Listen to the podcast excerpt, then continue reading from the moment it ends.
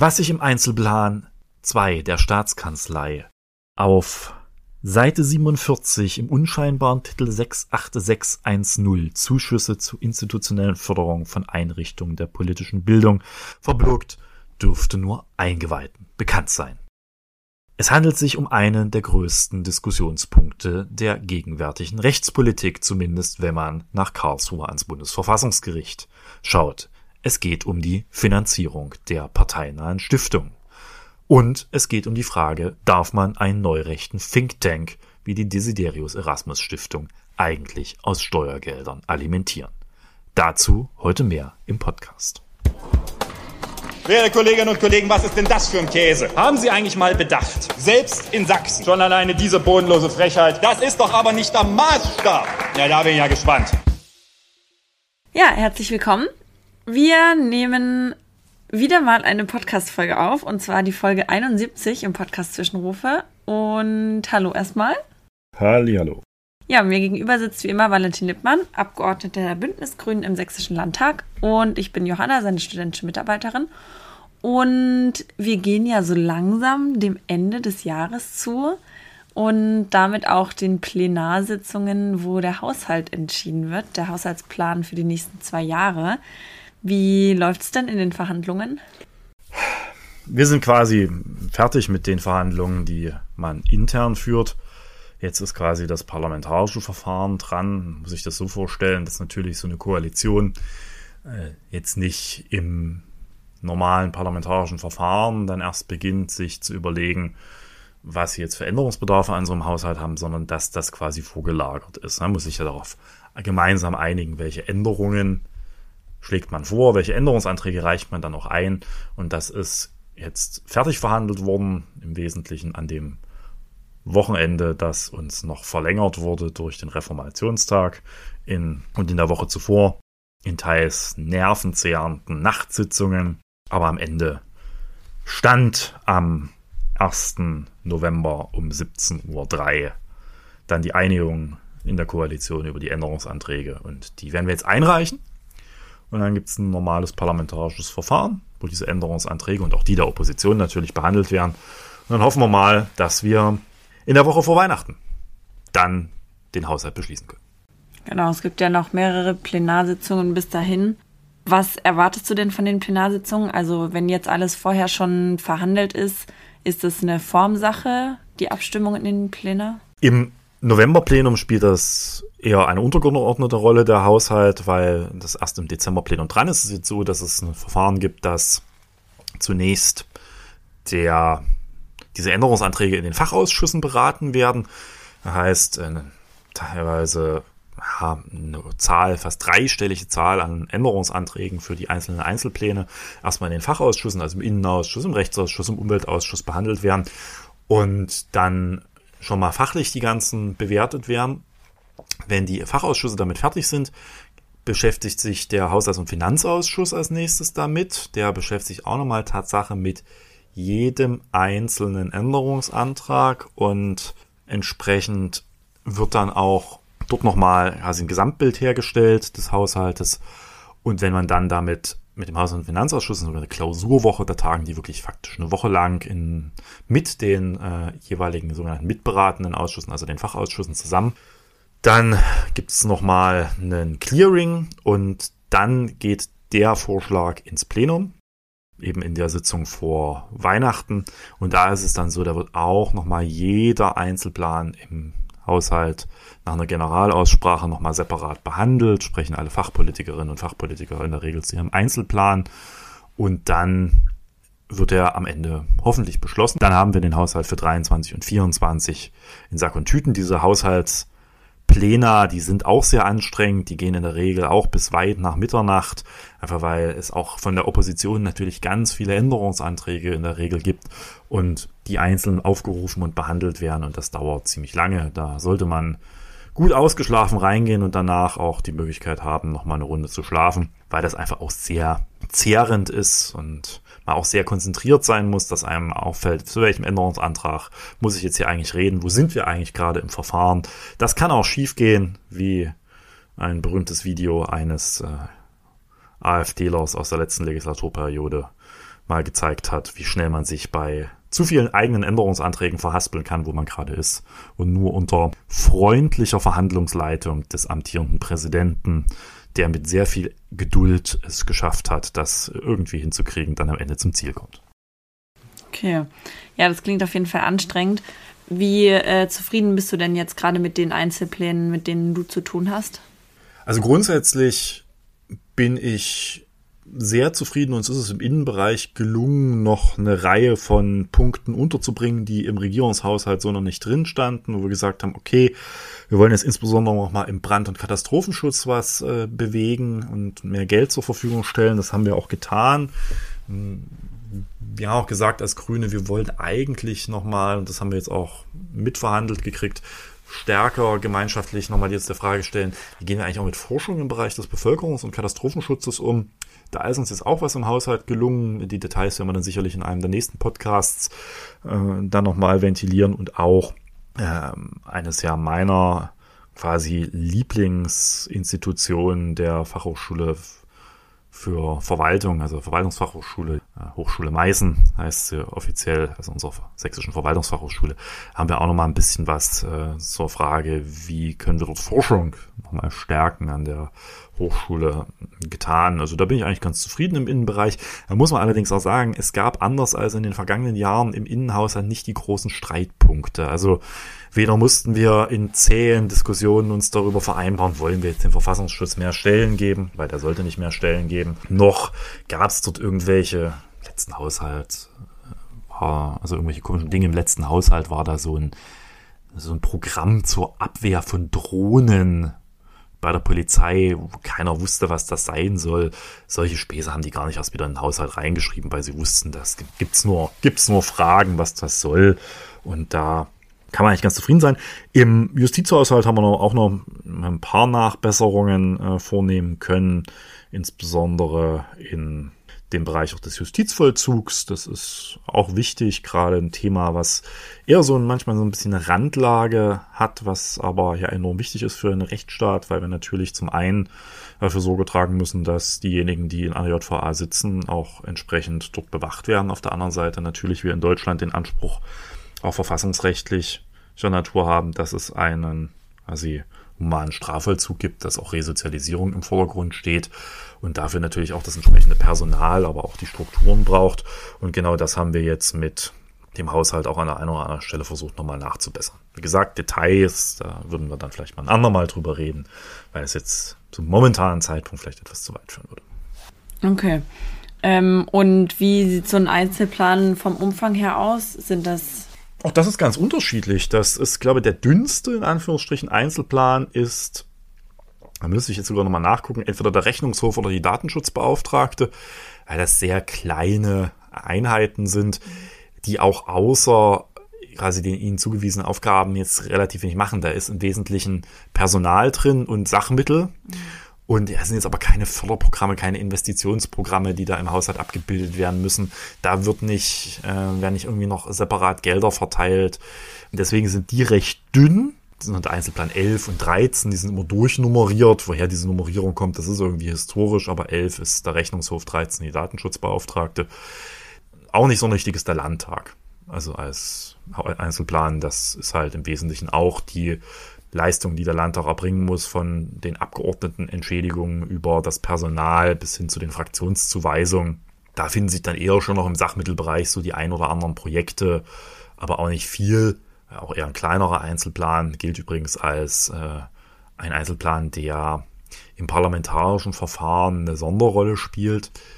Ist oder parlamentstraditionell ist es so, dass der Einzelplan 1 äh, da gibt es keine Aussprache zu in der Regel, weil das alles schon im Parlament selber vorgeklärt wurde. Also wir sind jetzt Tatsache in so einer etwas skurrilen Situation, dass dieser Einzelplan 1 aus dem Landtag gekommen ist. Da gibt es quasi einen Vorschlag des Präsidiums des Landtages, das ist das, was in anderen Landtagen der Ältestenrat ist, an die Staatsregierung, wie der Haushalt des Landtags aussehen soll. Da wird auch von der Staatsregierung nicht viel drin rum vorgewerkt, weil das gilt als Sakrileg quasi im Haushalt des der ersten Gewalt rum zu vorwerken und dann kriegen wir den quasi so zurück, wie wir den eingereicht haben und deswegen gibt es da in der Regel auch keinen großen Aussprachebedarf, weil das hat man schon intern geführt Und da ist es auch so, dass dort Änderungen recht selten sind im Einzelplan 1. Also meistens sind da auch keine Änderungsanträge, die vorliegen, weil das ist alles schon im Vorfeld geklärt worden.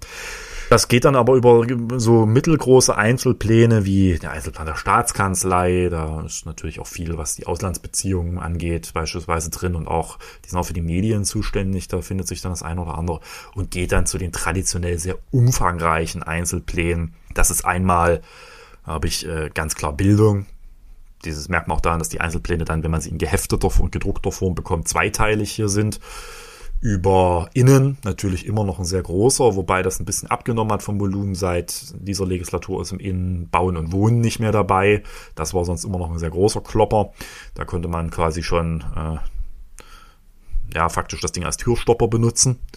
Was natürlich schlecht war, weil den brauchte man in der Regel. Und ja, auch der, der Einzelplan 12, das ist Wissenschaft, Hochschule und Kunst und Kultur.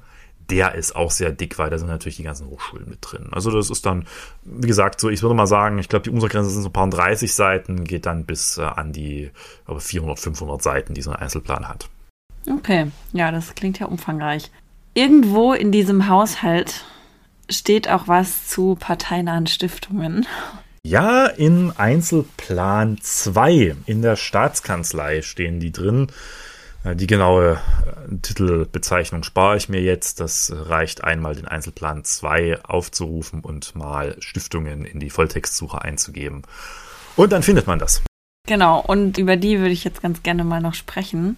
Ein bisschen detaillierter. Und zwar vielleicht ein bisschen grundsätzlich die parteinahen äh, ich weiß nicht, wer von euch davon schon mal gehört hat. Vermutlich irgendjemand immer irgendwo. Also es geht um parteinahe Stiftungen.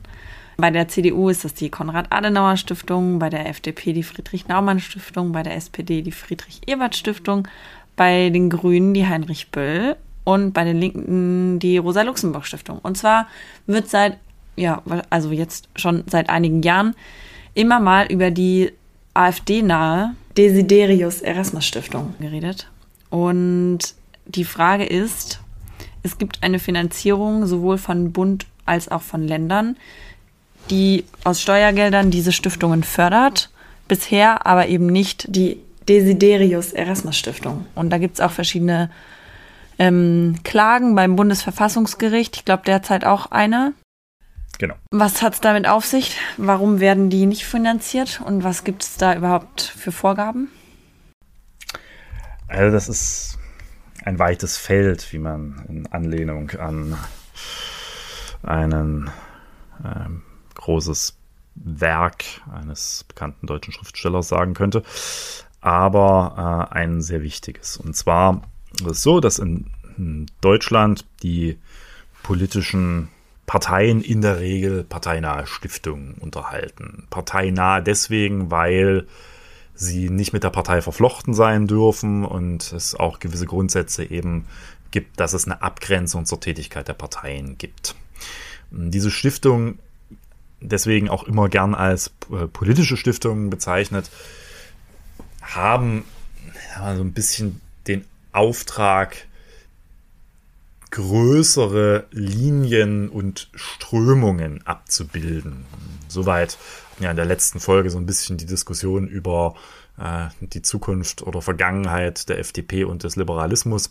Die Naumann Stiftung wäre beispielsweise eigentlich die Stiftung, die den politischen Liberalismus quasi abbildet und in dem Bereich dann eben durch politische Bildung, durch Veranstaltungen, durch auch Impulse gesellschaftlicher quasi Diskussionsprozesse quasi diese Strömung äh, quasi untersetzen soll und auch quasi die diskutieren, weil sie sind also eher so ein bisschen die Meta-Abteilung, die Stiftungen, die eher Dinge grundsätzlicher diskutieren sollen, äh, jenseits auch des Tagesgeschäfts und dabei eben auch politische Bildung über die jeweiligen Strömung und ihre Ausrichtung vertreten sollen. Und das ist halt die FDP, die Naumann-Stiftung, hier muss man sagen, die heißen in Sachsen schon mal anders. Also sächsischer Lokalkolorit kommt an zwei Stiftungen durch, nämlich an der Naumann-Stiftung, die hier Küls Stiftung heißt, benannt nach dem ehemaligen Dresdner Oberbürgermeister. Und die Böll-Stiftung heißt in Sachsen Weiterdenken. Also korrekterweise Weiterdenken Heinrich Böll-Stiftung Sachsen, aber wird gerne immer nur als Weiterdenken bezeichnet. Und das ist quasi die sächsische Böll-Stiftung. Hm, genau, und die, die sächsische Böll-Stiftung und Weiterdenken sind dann eher so für quasi die Frage, ja, der ökologisch-gesellschaftlichen Emanzipationsströmung, da die klassisch die CDU halt eine konservative Partei ist, ist die Konrad-Adenauer-Stiftung dann halt für die konservativen Strömungslehre quasi. Strömungslehre klingt wie Physik, aber so ähm, zuständig. Genau. Und da sollen sie eben politische Bildung äh, betreiben. Genau, das könnt ihr auch online bei den äh, Stiftungen jeweils einsehen. Es gibt auch ganz viele kostenlose Veranstaltungen, die beteiligen sich teilweise an Studien, machen Vorträge, manchmal auch Workshops, die ihr euch einzeln, die ihr buchen könnt oder halt Förderprogramme, also im weitesten Sinne eben diese politische Bildung. Und die wird von Bund und Ländern werden genau. diese Stiftungen gefördert. Genau. genau, es gibt da Bundesgelder und es gibt Landesgelder, die sind auch weitgehend unabhängig voneinander. Und da ist es so, dass wir auch als Freistaat Sachsen diese Stiftungen mitfinanzieren. Es war so ein wesentlich kleineren Teil. Also wir haben es in Sachsen mit 1,7 Millionen pro Jahr zu tun, die da an alle Stiftungen ausgeschüttet werden. Wohlgemerkt äh, in sehr unterschiedlicher Streuung. Also da kriegt die Konrad-Adenauer-Stiftung rund 600.000 und die kleinste Stiftung ist äh, die Wilhelm-Külst-Stiftung mit 187.000. Auch hier wieder eine Besonderheit bei der SPD. Die haben ihre Stiftung in Sachsen geteilt. Da gibt es die Friedrich-Ebert-Stiftung Sachsen und es gibt aber noch das sogenannte Herbert-Wehner Bildungswerk. Deswegen wird die Stiftungsfinanzierung auf diese beiden quasi aufgeteilt zu gleichen Teilen. Und woran macht sich diese Finanzierung fest, wie viel welche Stiftung bekommt? Grundsätzlich macht sich das nach der Größe und der Sitzverteilung im, Parlament. in den Parlamenten fest, wie diese Stiftung äh, quasi diesen Gesamttopf ausgeschüttet bekommen. Das findet sich alles in diesem Haushalts Plan, also im Einzelplan 2, dann auch in den entsprechenden Erläuterungen alles aufgeführt. Da ist auch die Tabelle, welche Stiftung wie viel Geld kriegt. Und da ist eben momentan die AfD-nahe Stiftung, wo man durchaus die Frage stellen kann, welche Grundströmung die eigentlich vertreten. Grundströmung des Rechtsextremismus, keine Ahnung. Die sind da noch nicht aufgeführt. Mhm. Und das ist eine Diskussion, die seit vielen, vielen Jahren jetzt läuft, oder seit vielen, vielen Jahren, das stimmt jetzt nicht ganz, seit ein paar Jahren, nämlich seit, vor allem jetzt aber seit dem Wiedereinzug der AfD in den Deutschen Bundestag 2021, weil eigentlich galt mal so ein Grundsatz, du kommst in die Stiftungs, also an die Stiftungsfinanzierung deiner Stiftung rein, wenn du zum zweiten Mal im Parlament sitzt. Es ist ja aber auch schon eine Weile her, dass es überhaupt mal passiert ist, weil zuletzt die Stiftung von den Grünen und von den Linken bewilligt genau. wurde, das war ja vor 2000. Ja, ja, in der Regel, also es ist tatsächlich so, dass diese Debatten, das sind so ein paar Wiedergänger, die wir jetzt gerade erleben. Es gab in den 80er Jahren mal eine größere Diskussion um die Stiftungsfinanzierung. Das äh, war tatsächlich angestoßen von den Grünen, weil damals die entsprechende grüne Stiftung, also die Böll-Stiftung, auch nicht berücksichtigt werden sollte. Daher stammt auch die äh, Bundesverfassungsgerichtsentscheidung, die maßgeblich ist für die Stiftungsfinanzierung und grundsätzlich eben den, diese Frage äh, manifestiert hat, dass ab einer gewissen quasi Relevanz, die der Stiftung zukommt, dass dann diese sich eben auch an der Frage festmacht, wie lange sitzt die im Parlament und dass eben ab einem gewissen Punkt dann auch die Gelder äh, zur Verfügung gestellt werden müssen für die Stiftung. Das äh, heißt dann immer so, dass es ein gewisses Maß an zeitlicher und inhaltlicher Präsenz sowie ein, wie es im Haushaltsvermerk hier heißt, zumindest ein mehrjähriges und nachhaltiges verfassungsmäßiges Wirken und Handeln der Stiftung im Freistaat Sachsen erfordert. Und dann heißt es eben, um das mal zu manifestieren, zunächst müssen diejenigen Parteien, die der Stiftung bzw. dem Verein nahestehen, in den vergangenen zehn Jahren vor Inkrafttreten des jeweiligen Haushaltsgesetzes mindestens fünf Jahre im sächsischen Landtag mit einer Fraktion vertreten sein. So, das ist quasi die, die Mindestanforderung. Die Mindestanforderung. Mhm. Und darüber hinaus kommt eine Forderung nur in Betracht, wenn die Einrichtung in den letzten drei Jahren vor Inkrafttreten des Haushaltsgesetzes nachweislich regelmäßige Aktivitäten der politischen Bildung entfaltet hat. Das ist ja sehr vage formuliert. Heißt, wenn ich innerhalb der nächsten, letzten zehn Jahre mal fünf Jahre im Landtag saß, habe ich erstmal grundsätzlich Anspruch auf diese Stiftungsfinanzierung unter mehreren weiterhin dazutretenden Nebenbedingungen, nämlich dass diese Stiftung erstmal für sich selbstständig überhaupt drei Jahre existiert haben muss, bevor sie in die Förderung kommt. Hm, das soll erstmal quasi dazu dienen, dass die Stiftung nachweisen, dass sie überhaupt eine Aktivität im Bereich der politischen Grundströmung überhaupt nachgehen, auch ohne dass sie dafür Geld vom Staat bekommen. Weil sie sollen ja erstmal eigenständig auch tätig werden. Und dann kommt eben noch dazu, und das ist der Punkt, es ist ein verfassungsgemäßes Wirken und Handeln der Stiftung quasi vorausgesetzt werden. Und hier kommen wir in ein großes, großes Problem. Dem, dass die Stiftung dem nicht nachkommt, sind sie erstmal diese drei Jahre jetzt aktiv. Das kann ich für Sachsen noch nicht 100% beurteilen. Das wird man sich angucken müssen. Äh, momentan stehen sie aber nicht im Haushaltsplan drin. Das ist auch ähm, aus verschiedenen Gründen nachvollziehbar, aber offensichtlich die Staatskanzlei oder die Staatsregierung davon ausgeht, dass die Förderbedingungen, wie ich sie gerade vorgelesen habe, noch nicht existieren.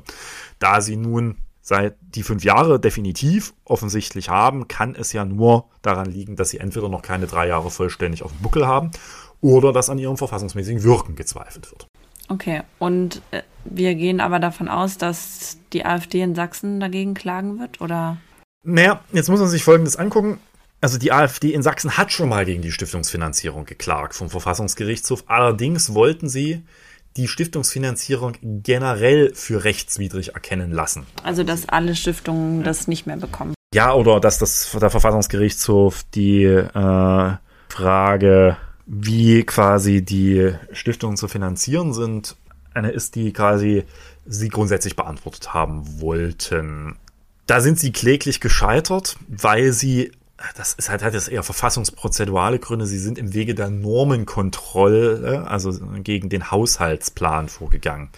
Wir wollten also den Haushalts für verfassungswidrig erklären lassen, weil die Stiftungsfinanzierung aus ihrer Sicht unzureichend geregelt ist. Da das sächsische Verfassungsgericht so gesagt hat, Freunde, so geht's nicht. Also ihr müsstet schon darlegen, warum der Haushalt als solches verfassungswidrig ist, bloß weil die Stiftungsfinanzierung möglicherweise aus eurer Sicht unzureichend geregelt ist. Daraus haben sie nicht getan. Daraufhin hat der Verfassungsgerichtshof das nicht mal mehr als unbegründet zurückgewiesen, sondern als unzulässig verworfen, die entsprechende Normenkontrolle. Und dann war an der Stelle erstmal äh, Ruhe. Was davon vollkommen unabhängig läuft, ist die Frage, dass wiederum, und es ist soweit auch absurd, ja, also die AfD versucht in Sachsen die Stiftungsfinanzierung komplett auszuhebeln, währenddessen sie sich im Bund, und das ist das, was gerade vom Bundesverfassungsgericht stattfindet, die äh, Nummer versucht, sich in die Stiftungsfinanzierung einzuklagen. Also richtig ist man sich also in der AfD gar nicht einig. Will man Teil vom Kuchen haben oder will man, dass keiner Kuchen kriegt? Und momentan läuft die zweite Geschichte vom Bundesverfassungsgericht. Ähm, da war jetzt auch im Oktober die mündliche Verhandlung.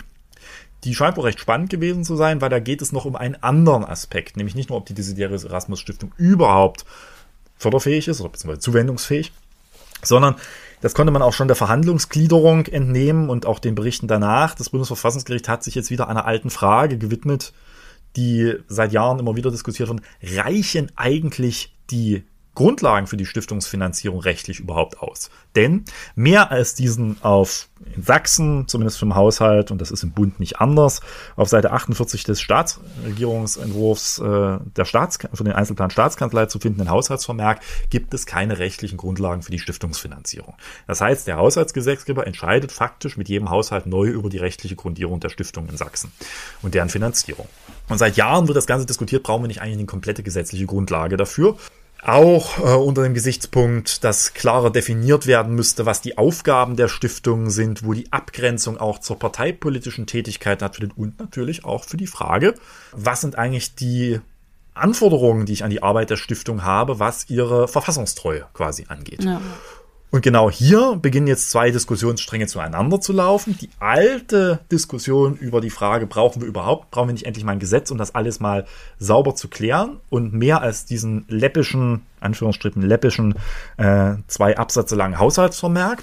Und dann kommt die andere Diskussion, was, wie gehen wir eigentlich mit Stiftungen um, wo wir uns klar ist, das sind neurechte Thinktanks und wir jetzt Gefahr laufen, dass die sich früher oder später in die Stiftungsfinanzierung einklagen und dann zig Millionen, also im Bund reden wir über äh, hunderte Millionen in, in, Summe, äh, dann in die in quasi einen neurechten Think Tank fließen und sie damit quasi politische Strömungslehre im Bereich des Rechtsextremismus dann äh, vollziehen können. Mit Veranstaltungen, mit Personal, mit äh, Impulsen, mit allem Möglichen, was die Stiftung halt zu tun. Und das kommt jetzt zueinander und kulminiert in der Frage, brauchen wir nicht schon alleine deswegen eine gesetzliche Grundlage, um klar zu regeln, dass Verfassungsfeinde kein Geld aus den Stiftungstöpfen kriegen?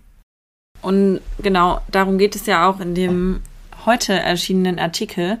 Ähm, ihr habt als grüne Fraktion da eine Idee oder einen Vorschlag? Genau, genau. Wir schlagen vor, dass wir jetzt endlich mal den Weg gehen, den der Bund aus verschiedenen Gründen in den letzten Jahren nicht gehen wollte und wo ich auch gar nicht unbedingt nur auf das Bundesverfassungsgericht warten will. Also sagen, es gibt jetzt endlich mal eine rechtliche Grundlage für die Stiftungsfinanzierung, die über einen Haushaltsvermerk hinausgeht, nämlich ein Gesetz über die Aufgaben und Finanzierung der parteinahen Stiftungen im Freistaat Sachsen. Und in dem wird nicht nur klar geregelt, was sind die Aufgaben, wo grenzt man sich auch ab von Parteienfinanzierung, Projektfinanzierung, sondern es wird auch klar geregelt, dass man eine hinreichende Verfassungstreue aufweisen muss als Stiftung. Das ist ein schmaler Grad, das ist mir bewusst. Äh, deswegen haben wir auch gesagt, das muss man sehr eng fassen. Wir wollen am Ende ganz klar, dass Verfassungsfeinde, ausgewiesene Verfassungsfeinde nicht aus Stiftungsgeldern finanziert werden und damit quasi dann die politische Strömungslehre, in dem Fall bei der AfD und der Desiderius Erasmus Stiftung des Rechtsextremismus vollziehen können. Hm. Deswegen haben, sagen wir, da braucht es eine Regelung und in der muss klar drinstehen, dass Stiftungen, die der freiheitlich-demokratischen Grundordnung entgegentreten. Wir sagen bewusst der freiheitlich-demokratischen Grundordnung, nicht der Verfassung als solches, dass die von der Finanzierung ausgeschlossen werden können. Hm, dazu muss man vielleicht noch mal sagen, warum jetzt äh, die freiheitlich-demokratische Grundordnung? Naja, das ist der Kernbestand des Grundgesetzes. An den darf ich eigentlich gar nicht ran. Das ist quasi also man darf schon, aber das ist quasi trotzdem das Heiligtum und das ist auch die Grundlage fürs Parteiverbot. Ja, also wenn ich eine Partei verbieten will, dann muss ich ihr nachweisen, dass sie in aggressiv kämpferischer Art und Weise versucht, diese freiheitlich-demokratische Grundordnung zu beeinträchtigen. Erst dann bin ich überhaupt im Parteiverbotsverfahren so weit, dass ich die materiellen Voraussetzungen zumindest zu Teilen erfülle, kommen noch ein paar mehr dazu.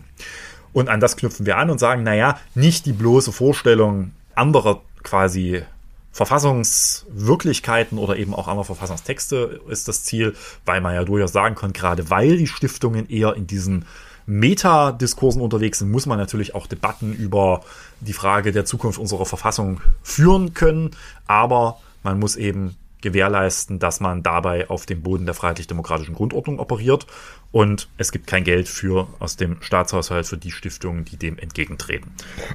Das ist quasi unser Plan dass wir gesagt haben, das wollen wir jetzt vorschlagen, und zwar ganz auch unabhängig von der Frage nur der Desiderius Erasmus Stiftung, ganz grundsätzlicher Natur, dass das zukünftig, zukünftig geklärt ist. Und dann aber auch ganz klar, und das schafft dann auch die Rechtssicherheit, dass eben die Stiftungen, die das erfüllen, die parteinahen Stiftungen auch Anspruch auf die Finanzierung haben. Weil momentan entscheidet quasi alle zwei Jahre der Landtag neu, ob nun wie viel und unter welchen Bedingungen. Und auch das führt so ein bisschen zu ein paar Absurditäten. Also dieser Vermerk zur haushaltsmäßigen Finanzierung der Stiftung, der ist in den letzten Jahren immer wieder angepasst worden. Und zwar meistens betraf es die Frage, wie gehen wir eigentlich mit einer Stiftung um, deren Partei schon länger aus dem Landtag ausgeschieden ist. Da wurde da immer neue Wolken gedreht, um diese in der Stiftungsfinanzierung zu halten. Konkret geht es hier um die Kös Stiftung. Nun bin ich kein Gegner, dass die FDP-Stiftung finanziert werden, weil der politische Liberalismus eine wesentliche gesellschaftliche Grundströmung ist. Man müsste bloß mal ein eindeutig im Gesetz regeln, bis wann eine Partei quasi noch so so relevant gilt, dass sie in der Stiftungsfinanzierung ist. Von mir aus kann man auch anknüpfen, dass sie im Bundestag sitzen muss oder ähnliches. Aber äh, man sollte es eindeutig regeln und nicht irgendwie alle vier Jahre beginnen, den Haushaltsplan wieder oder den Vermerk im Haushaltsplan so umzubauen, dass es passt. Das wollen wir jetzt alles zusammenführen, schlagen vor, liebe Koalitionspartner, lasst uns überlegen, ob wir das gesetzlich regeln. Damit wären wir auch Vorreiter in Sachsen. Im Bundesgebiet. Das heißt, kein anderes Bundesland hat darüber. In meinem Kenntnisstand hat das bisher kein anderes Bundesland versucht. Alle gucken so ein bisschen Richtung Bund. Ne? Mhm. Macht das Bundesverfassungsgericht jetzt eine Grundsatzentscheidung zur Stiftungsfinanzierung? Komm, sagen Sie, ihr müsst das gesetzlich regeln. Dann wird der Bund das machen, klar. Dann werden die Länder das auch machen. Hm, es ist so, dass ich hier von der Parallelität ausgehe, also dass der Bund das für die Bundesfinanzierung der Stiftung regelt und die Länder für die Landesfinanzierung der Stiftung. Aber wir sagen jetzt mal ganz unabhängig davon, ist es jetzt an der Zeit, äh, auch als deutliches Signal, dass wir in einer wehrhaften Demokratie auch dafür sorgen werden, dass quasi Träger der politischen Bildungsarbeit, die die Stiftung am Ende sind, nicht noch dafür finanziert werden, dass sie gegen die freiheitlich-demokratische Grundordnung auftreten und diese quasi durch tätiges Handeln versuchen zu beeinträchtigen. Ja, tatsächlich klingt es auch äh, überfällig, äh, faszinierend, dass es die ganzen Jahre ohne diese gesetzliche Regelung ja, das ist ein alter Streit, diese Frage der gesetzlichen Regelung. Das ist wie gesagt, in den 80ern schon mal diskutiert worden. Seitdem immer mal wieder diejenigen, die sich mit dieser Frage beschäftigen, wird immer wieder auf die fehlende gesetzliche Grundlage, auf die, also auf die fehlende gesetzliche Grundlage insoweit, dass es kein wirkliches Gesetz darüber gibt. Das Haushaltsgesetz ist natürlich auch ein materielles Gesetz, ne? das ist ein, formelles Gesetz, das ist nicht der Punkt. Aber dass es jenseits des Haushaltes eben keine eigene rechtliche Grundierung des Ganzen gibt. Diese Diskussion ist quasi so alt wie die Stiftungsfinanzierung gefühlt und erlebt immer mal wieder Zyklen. Und jetzt ist es aber so, dass man davon ausgehen muss, wenn man den Weg geht, dass man sagt, man will auch eine wehrhafte republikfreundliche Stiftungsfinanzierung, dass man sagt, man will es nicht zulassen, dass dort Verfassungsfeinde alimentiert werden, dann brauche ich ein Gesetz. Und zwar ein, was über den Haushalt hinausgeht. Denn dann muss ich auch um die Wesentlichkeitsrechtsprechung des Bundesverfassungsgerichtes äh, zu erfüllen, entsprechend als Gesetzgeber dann auch die Grundlagen für den Ausschuss aus der Stiftungsfinanzierung normenklar regeln. Wenn man eben kein Gesetz hat, wird das schwer. Ja, das stimmt. Ähm, aber nochmal zur Unterscheidung. Also die sind zwar parteinah wegen der Strömungen, die sie machen, ansonsten werden sie zwar von den Parteien quasi mitfinanziert, also die Parteien entscheiden über diese Finanzierung, aber inwiefern unterscheiden sich sonst diese Stiftungen von Parteien? Also ist, sind die gleichen Ansprüche, ähm, die es an Parteien gibt, auch an diese Stiftungen zu legen? Oder kann man da auch sagen? Nee, die unterscheiden sich sehr, sehr stark. Also der, im inneren Aufbau unterscheiden die sich ganz stark.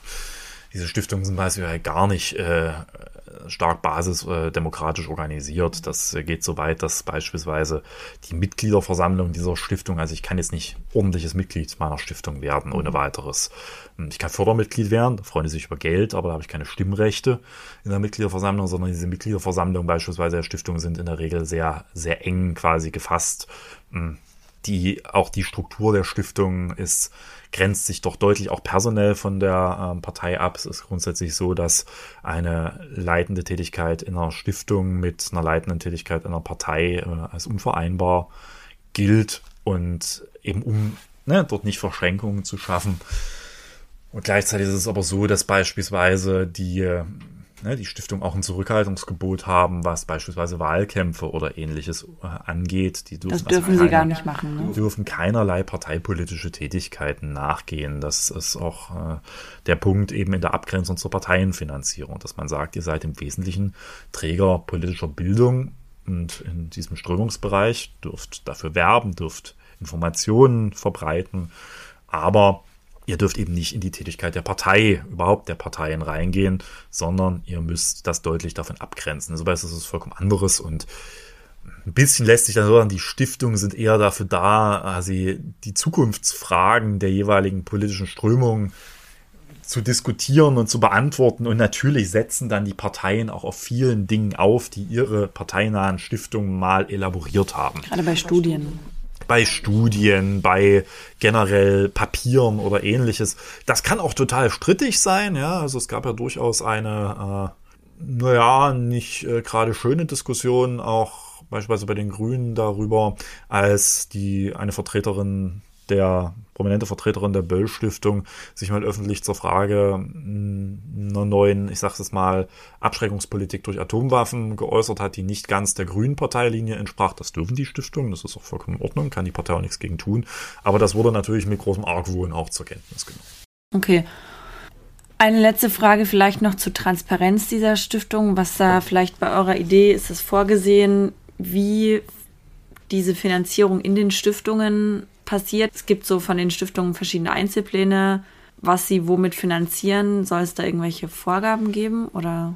Das, wir haben ja jetzt erstmal nur ein Positionspapier auf den Tisch gelegt. Das ist immer so, dass man mal sagt, was man so grundsätzlich an Ideen hat. Das ist jetzt noch kein konkreter Gesetzentwurf. In einem konkreten Gesetzentwurf müsste man natürlich nochmal die Frage auch von Transparenzpflichten äh, und auch von Veröffentlichungspflichten Tatsache nochmal vielleicht anders äh, und deutlicher nachschärfen, äh, zumindest im Gesetz. Da findet sich momentan vieles eben verteilt. Ne? Da gibt's also pra eine Praxis, da gibt's Dinge aus dem Vereinsrecht, da gibt's Dinge aus dem quasi aus dem, was auch die Rechnungshöfe prüfen beispielsweise.